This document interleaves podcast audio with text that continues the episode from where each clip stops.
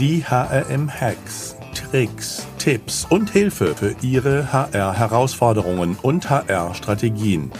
Denn der Mensch ist der wichtigste Faktor für den Erfolg Ihres Unternehmens. Glück auf und herzlich willkommen zu den heutigen HRM-Hacks. Präsentiert von der Talent Pro, dem Expo Festival für Recruiting, Talent Management und Employer Branding, das am 6. und 7. Juli 2022 nach Corona-Pause wieder in München stattfinden wird. Unter www.talentpro.de könnt ihr mehr zum Line-Up und alles, was euch erwartet, erfahren. Mein Name ist Alexander Petsch, ich bin der Gründer des HM-Instituts, euer Gastgeber. In unserer heutigen HM-Hacks-Folge spreche ich mit Nils Becker von der Deutschen Bank zu Hacks zu Employer Branding. Nils Becker ist seit sechseinhalb Jahren bei der Deutschen Bank, dort verantwortlich als Vice President Global Employer Brand und war vorher fünf Jahre bei PwC für Employer Branding verantwortlich. Von Haus aus hat äh, Nils Becker einen wirtschaftspsychologischen Background und hat daher auch ein aus meiner Sicht ziemlich klare Sicht auf Marken und Markenführung, was ich sehr spannend finde. Und bei PwC hatte Nils Becker die Chance, bei dem globalen Relaunch von PricewaterhouseCoopers zu PwC aktiv dabei zu sein und die Chance, da sozusagen eine Nullmessung der Brand PwC beizuwohnen und zu sehen, was beim Employer Branding alles möglich ist und wie sich das Ganze zusammensetzt. Nils Becker, herzlich willkommen. Hallo, ja, freut mich, heute dabei zu sein und einen kleinen Einblick in das Employer Brand zu geben. Nils, Werbe- und Konsumentenpsychologie ist ja so dein, dein Background. Was hat denn das mit Employer Branding am Hut? Ja, ich würde sagen einiges. Das, das Studium Werbe- und Konsumentenpsychologie als Wirtschaftspsychologe, da schaust du, mit welchen Instrumentarien du Einstellung und Verhalten beeinflussen kannst. Und wenn man das jetzt mal auf das Employer Brand und Branding bezieht, versuchen wir auch Einstellung gegenüber einem Arbeitgeber als potenzieller Kandidat oder eben als aktueller Mitarbeiter zu beeinflussen, positive Assoziationen hervorzurufen und natürlich auch Verhalten entsprechend zu beeinflussen, zu manipulieren. Im Sinne von, ja, in der Organisation eben zu bleiben, sich weiterzuentwickeln oder eben sich für eine Organisation als Arbeitgeber zu entscheiden. Von daher gibt es da schon einiges, was man aus der, aus der Wissenschaft da mitnehmen kann und in der Praxis anwendet. Ja, Marke hat doch auch ganz viel mit, mit Zeit und, und Konsistenz zu tun. Absolut. Wenn ich anfange, mich mit Employer Branding zu beschäftigen, mhm. wie würdest du da erstmal rangehen? Was wäre so dein erster Tipp? Mhm. Ich meine, wie du sagst, ne? eine Marke, wenn man sich das mal so ein Stück weit vorstellt, ist ein, ein Chunk an Information, was einem sofort in den Kopf kommt, wenn man darüber nachdenkt. Und äh, eine starke Marke macht auch eine gewisse Vertrauenssituation aus. Und Vertrauen baut man eigentlich auch nur über eine gewisse Vertrautheit, also über die Zeit eine konsistente Kommunikation auf. Von daher, was du sagst, hat, hat absolut was mit, mit, mit Zeit und einer gewissen Konsistenz zu tun und glaubt Glaubwürdigkeit.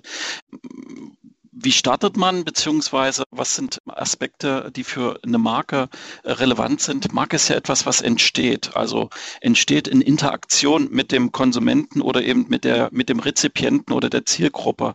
Einerseits sollte man sich erst einmal verdeutlichen, für was steht man, was zeichnet einen aus, für was möchte man stehen und wie kann man sich bestmöglich auch in diesem Selbstbild, in diesem Aussagenkonzept, was man formuliert, auch differenzieren, weil letztendlich nur eine differenzierte Marke auch als Präferenz wahrgenommen wird. Und demzufolge ist es wichtig, mit Marktforschung zu starten, intern als auch extern. Intern zu schauen, was sind denn die Attribute, die einen als Organisation auszeichnet was kann authentisch kommuniziert werden. Andererseits natürlich auch im Markt zu schauen, wie wird man derzeit wahrgenommen, wie wird man im Vergleich zum Wettbewerb wahrgenommen, was sind Attraktivitätstreiber in der Zielgruppe und wie könnte man diese Zielpositionierung auch durch Kommunikationsmaßnahmen erreichen. Aber die meisten Unternehmen, bevor sie sozusagen ja ins Employer Branding einsteigen, sind ja schon aktiv. Das mhm. heißt, sie sind ja mit ihrer Marke schon bei vielen irgendwie im Kopf. Demzufolge ist Marktforschung auch ein wichtiger Aspekt, um diesen Status quo zu erfassen. Und du hast am ganz am Anfang auch den, den Teilaspekt zu PricewaterhouseCoopers genannt. Also in, in, in dem Falle, dadurch, dass ein globaler Relaunch stattfand, konnte man tatsächlich auch am Hochschulcampus analysieren, wie wird man wahrgenommen aktuell und hat dann im Grunde genommen eine Art Status quo erfasst.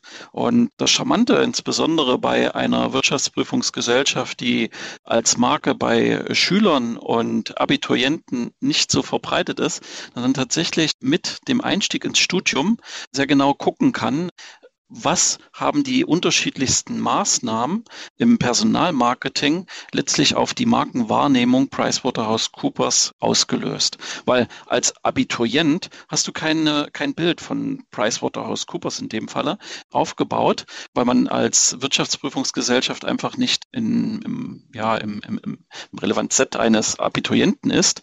Und demzufolge kann man da recht schön sehen, was sind denn die Assoziationen mit der Marke davor und eben auch danach. Also ganz richtig, ne? der Aspekt ähm, Marktforschung, um zu sehen, wo man steht und dann eben auch äh, abzuleiten, wo man sich hinentwickeln möchte und wo steht man auch in Relation zu anderen äh, Marken, ist ein ganz wichtiger Aspekt.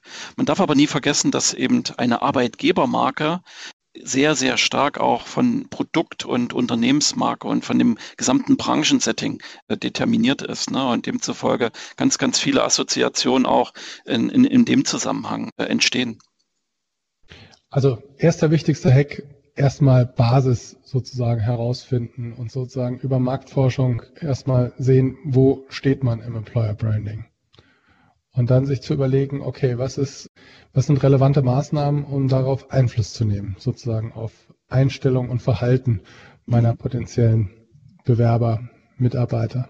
Mhm. Ich meine, natürlich kann äh, Marktforschung auch noch ein ganz anderes Feld aufmachen. Also einerseits, wo ist die eigene Situation, ne? wo steht man, aber man kann auch ableiten, welche Kanäle, Kommunikations Formen, welche Medien ähm, werden durch die Zielgruppe genutzt? Was sind Attraktivitätstreiber? Man kann aber auch natürlich auch in Summe erstmal sehen, wo steht man in der Attraktivität und in der Bekanntheit. Also von daher absolut wichtig, da mal eine Nullmessung zu machen, wenn man so will, wenn möglich. Jetzt bist du ja seit, keine Ahnung, zwölf Jahren global unterwegs. Das stelle ich mir unheimlich anspruchsvoll vor, weil was äh, sozusagen hier ein Attraktivitätstreiber in Deutschland ist, ist vielleicht in ganz vielen anderen Ländern äh, anders. Oder ist das so hm. einheitlich? Zwölf Jahre sind es nicht ganz. Also bei PwC war ich insbesondere für, für Deutschland im Employer Brand tätig. Bei der Deutschen Bank hat sich das tatsächlich dann über die Jahre in eine globale Funktion entwickelt. Und ich gebe dir vollkommen recht. Also die, die Attraktivitätstreiber sind äh, je nach Region sehr unterschiedlich. Demzufolge ist es auch wichtig, dass man äh, mit einem globalen Netzwerk an Agenturen zusammenarbeitet, ein solides Marktforschungsinstitut an der Hand hat, was auch global in den relevanten Märkten ja Daten erhebt und auch auswertet, um dann eben eine Basis zu haben ne, für seine Aktivitäten. Und ganz richtig, dann auch die Ausgestaltung vorzunehmen nach Regionen macht durchaus Sinn. Einen gemeinsamen Nenner zu finden, der global für eine Organisation funktioniert, ist ein wichtiger Kernaspekt.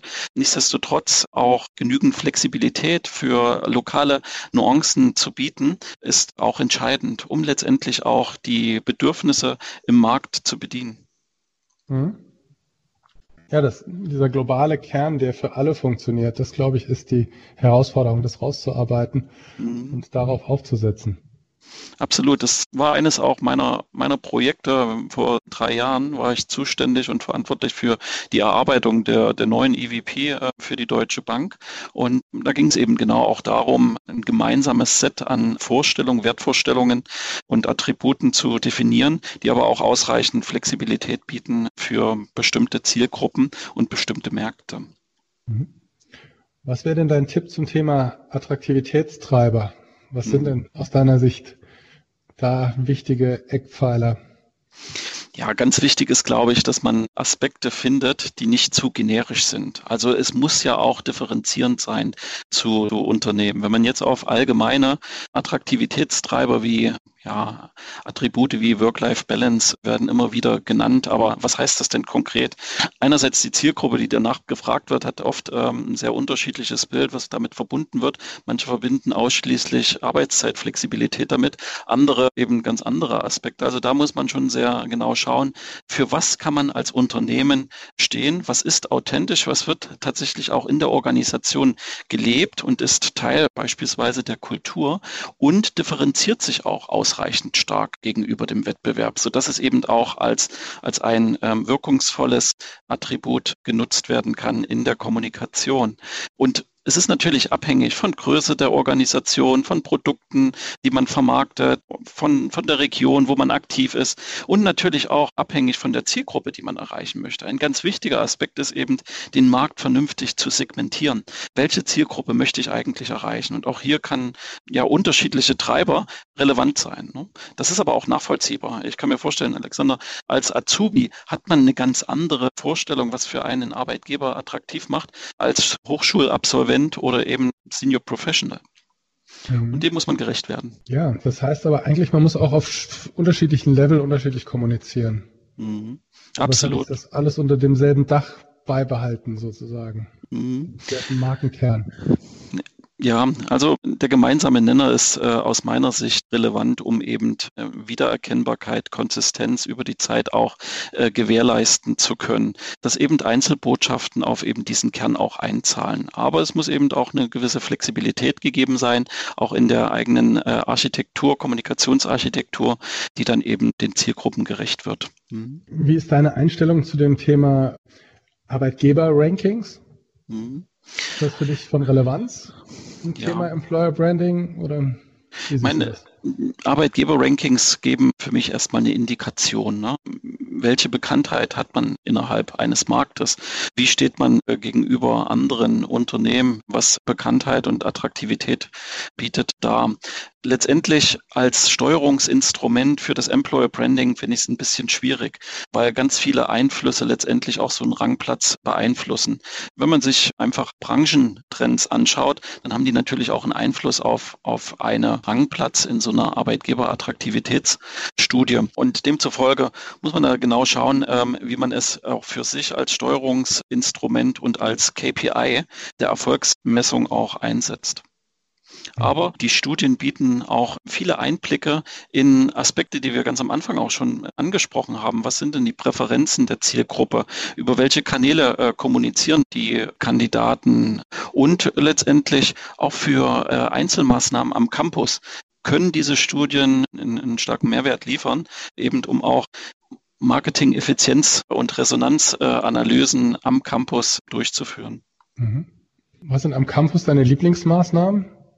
Ach, ich meine, mein, ich kann mich noch erinnern, wir hatten mal eine Maßnahme äh, vorgenommen, das war im Rahmen ähm, des Relaunchs von PricewaterhouseCoopers, wo wir dann tatsächlich in dem Moment, wo es regnet, am Campus äh, Regenschirme ausgeteilt haben an, an, die, an die Studenten. Ziel war das Ganze, des Ganzen war es tatsächlich anlassbezogenes Marketing vorzunehmen und ist natürlich eine Herausforderung in dem Moment, wo es regnet, am Campus dann tatsächlich auch präsent zu sein.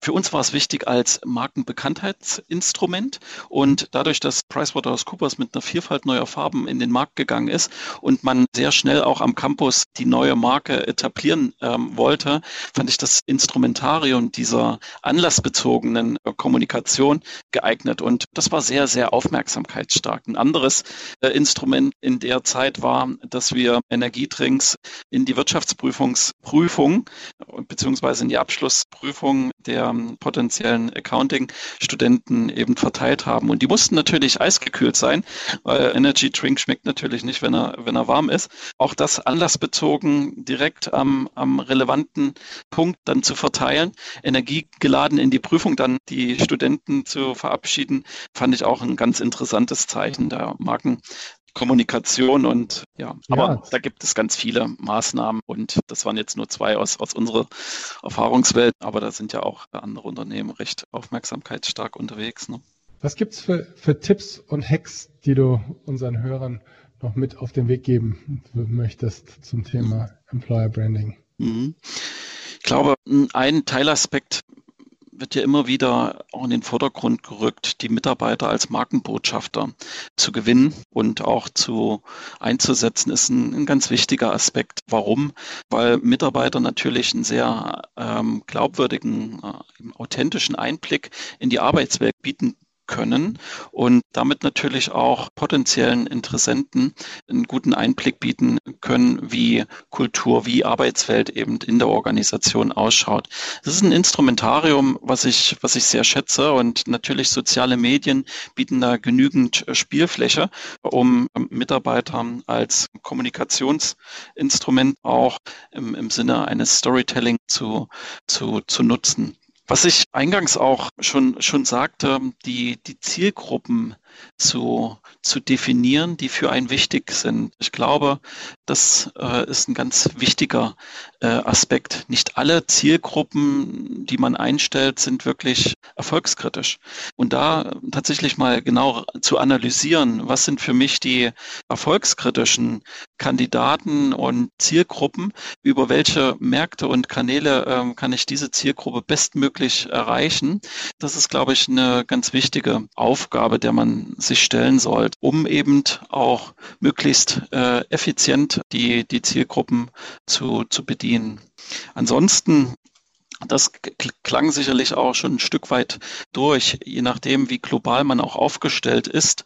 Als EB-Einheit macht ein globales Agenturnetzwerk durchaus Sinn, insbesondere wenn man in spezifischen Märkten unterwegs ist, wo man selbst keinen Einblick hat und äh, Marktverständnis. Das können äh, Marktforschungs- oder eben äh, Agenturen liefern, um tatsächlich die relevanten Kanäle zu identifizieren, um letztendlich die Präferenztreiber zu, zu identifizieren und eben auch zu schauen, wie man als Marke aktuell wahrgenommen wird und wie man sich über die Zeit dann eben auch im Markt verändert. Also da äh, ist sicherlich ein Netzwerk äh, relevant. Eben die gesamte Organisation, ein ganz wichtiger Aspekt, insbesondere wenn man Employer Brand als, als Experience als ganzheitliches Konzept auch versteht, die eigene Organisation auch frühzeitig einzubinden und vollständig auch für die Employer Brand Aktivitäten zu gewinnen, weil Employer Brand ist nichts, was ausschließlich, ich sage jetzt mal, in der externen Kommunikation aufgebaut und ich sage jetzt mal geprägt wird, sondern es soll natürlich auch mit Leben gefüllt werden, wenn man dann in die Organisation eingetreten ist und sich innerhalb der Organisation dann auch weiterentwickelt. Da soll es ganz, ganz viele Aspekte geben, wo eben das Markenversprechen auch äh, erlebbar wird. Und demzufolge ist es notwendig, dass die Gesamtorganisation die, die Aspekte, die Tribute auch lebt. Mhm. Ja, das ist eine ziemlich große Aufgabe. Aber die drei Aspekte, die du gerade genannt hast, also als Markenbotschafter sozusagen im eigenen Unternehmen einzusetzen, klar, super. Da zahlt ja auch das Leben der, des Employer Brands sozusagen in internen Strukturen, internen Erlebnissen, in internen sozusagen auch Erfahrungsberichten bis hin zu Storytelling. Äh, was habe ich denn erlebt? Äh, wie empfinde ich das denn drauf ein? Und ist ja sozusagen der Kern der Marke. Aus Unternehmersicht natürlich auch spannend zu sagen, okay, was sind denn meine erfolgskritischen Mitarbeiterzielgruppen? Und zu sagen, okay, so wie du das vorhin beschrieben hast, darauf konzentriere ich mich. Natürlich ein, ja, durchaus ein Ansatz, glaube ich, den nicht viele verfolgen. Oder wie siehst du das? Ja, das kann ich gar nicht einschätzen, ob das jetzt wenige oder viele verfolgen. Also ich glaube, aus, aus, dem, aus dem Personalmanagement heraus ist es wichtig zu sehen, was sind die relevanten Bereiche einer, einer Organisation, um auch nachhaltig erfolgreich zu sein. Und, und hier lässt sich auch für jede Organisation, glaube ich, ableiten, welche Kernzielgruppen das sind. Und diesen Kernzielgruppen sollte man sich dann auch speziell widmen und eben auch schauen, wie sieht der interne, aber auch wie sieht der externe Arbeitsmarkt zu diesen Kernzielgruppen aus. Insbesondere in, in einem Markt, der immer wettbewerbsintensiver wird, ist es notwendig, das ganze Thema strategisch auch anzugehen, um zu sehen, wo, wo bewegen wir uns da eigentlich als Organisation hin und wo bewegt sich der Markt hin und wie müssen wir uns dann eben auch entsprechend darauf einstellen. Also ich denke, das ist eine zwingende und ähm, notwendige Aufgabe auch des HR-Managements. Ne? Mhm. Gibt es eigentlich ein Spannungsfeld zwischen Employer Brand und Marke und ich sage jetzt mal Marketing und Vertriebsbrand? Mhm. Also das gibt es sicherlich ne, in, in einigen Organisationen, wo das sehr strikt auch voneinander getrennt ist, wo jeder dann seine eigene Markt- äh, und Markenvorherrschaft pflegt und leben möchte. Bin, ich bin ein Verfechter von einer One-Brand-Strategy, also sprich einem, einem Markenansatz, der, der ganzheitlich funktioniert als Organisation und wo man dann darauf aufbauend entsprechend für unterschiedliche Zielgruppen eine, eine, eine Lösung auch erarbeitet. Wichtig ist, glaube ich, als Markenverantwortlicher dann auch in den Austausch zu treten mit den unterschiedlichsten Zuständigkeiten. Also ich persönlich in der Organisation stehe im Austausch mit Produktmarketing, stehe im Austausch mit Corporate Comms und Group Brand um, um letztendlich auch Synergien zu heben, um ein, ganzheitlich äh, stimmiges Markenbild auch zu erarbeiten und eben auch konsistent zu kommunizieren. Aber das ist sicherlich nicht in allen Organisationen so. Mhm. Und letztendlich muss man auch schauen, Manche Organisationen profitieren natürlich maßgeblich von ihrer Produktmarke auch im, im Employer Brand oder eben von der Corporate Brand, die man aufgebaut hat. Und ähm, letztendlich geht es auch darum, diesen, diesen, diesen Kern und diese, diesen Mehrwert auch für den potenziellen Kandidaten und den Mitarbeiter gemeinsam herauszuarbeiten. Mhm. Ja, gibt es zum Schluss noch einen Hack, einen Tipp, den du dir aufgespart hast, wo du sagst, das würde ich noch mit auf den Weg geben? Ja, ich finde es unwahrscheinlich interessant, das Thema Employer Brand, weil man eben so viele Facetten ähm, mit der Arbeitgebermarke äh, bedienen kann und eben auch die, die Mitarbeiterzentriertheit in der Kommunikation eine immer stärkere Rolle spielt. Und ich glaube, äh, das sich zu beherzigen, ne, dass eben im Rahmen der Kommunikation und auch der Unternehmensausrichtung der Mitarbeiter im Vordergrund steht, ist ein, ein ganz wichtiger Aspekt. Und wenn man das auch kulturell lebt, glaube ich, hat man auch ganz, ganz viel für die eigene Arbeitgeberattraktivität getan, weil wenn man eine Arbeitswelt innerhalb der Organisation schafft, die attraktiv ist, sodass die Mitarbeiter selbst darüber gern berichten, dann ist natürlich ein, ein sehr starkes äh, Arbeitgebermarke oder Employer Branding die, die Konsequenz. Mhm. Ja, ich, ich nehme auch jetzt zum ersten Mal in Werbung verstärkt wahr, dass anstatt Vertriebswerbung oder Vertriebs ich sag mal, Marketing kombiniert wird mit Employer Branding. Mhm. Also finde ich ist ein für mich zumindest ein neuer Trend, dass also ich auf äh, Plakaten meine äh, mein Produkt bewerbe oder meine Dienstleistung und und noch mitgebe, wir sind übrigens auch ein toller Arbeitgeber. Mhm. Für, mhm. für viele Unternehmen ist es ja auch schwierig herauszuarbeiten, was einen jetzt tatsächlich unterscheidet. Und oft ist ja auch das Attraktive, das Produkt entsprechend als Mitarbeiter weiterzuentwickeln. Und demzufolge liegt es meines Erachtens auch recht nahe, beides miteinander auch zu verknüpfen.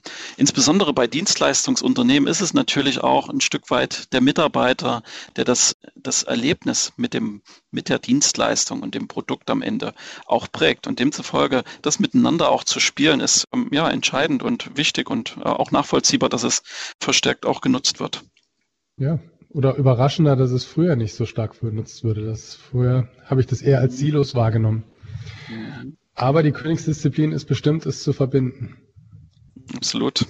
Nils, vielen Dank ja, für deine Insights und ja, wer die einzelnen Punkte nochmal als Zusammenfassung oder Checkliste gerne nachlesen möchte, kann auf hm.de einfach äh, nach Nils Becker oder nach dem Titel unserer heutigen Podcast-Folge suchen. Nils, nochmal herzlichen Dank, dass du heute bei uns warst. Gern. Mich gefreut und äh, alles Gute weiterhin. Also bleibt gesund, passt auf euch auf und denkt dran, der Mensch ist der wichtigste Erfolgsfaktor für euer Unternehmen. Bye.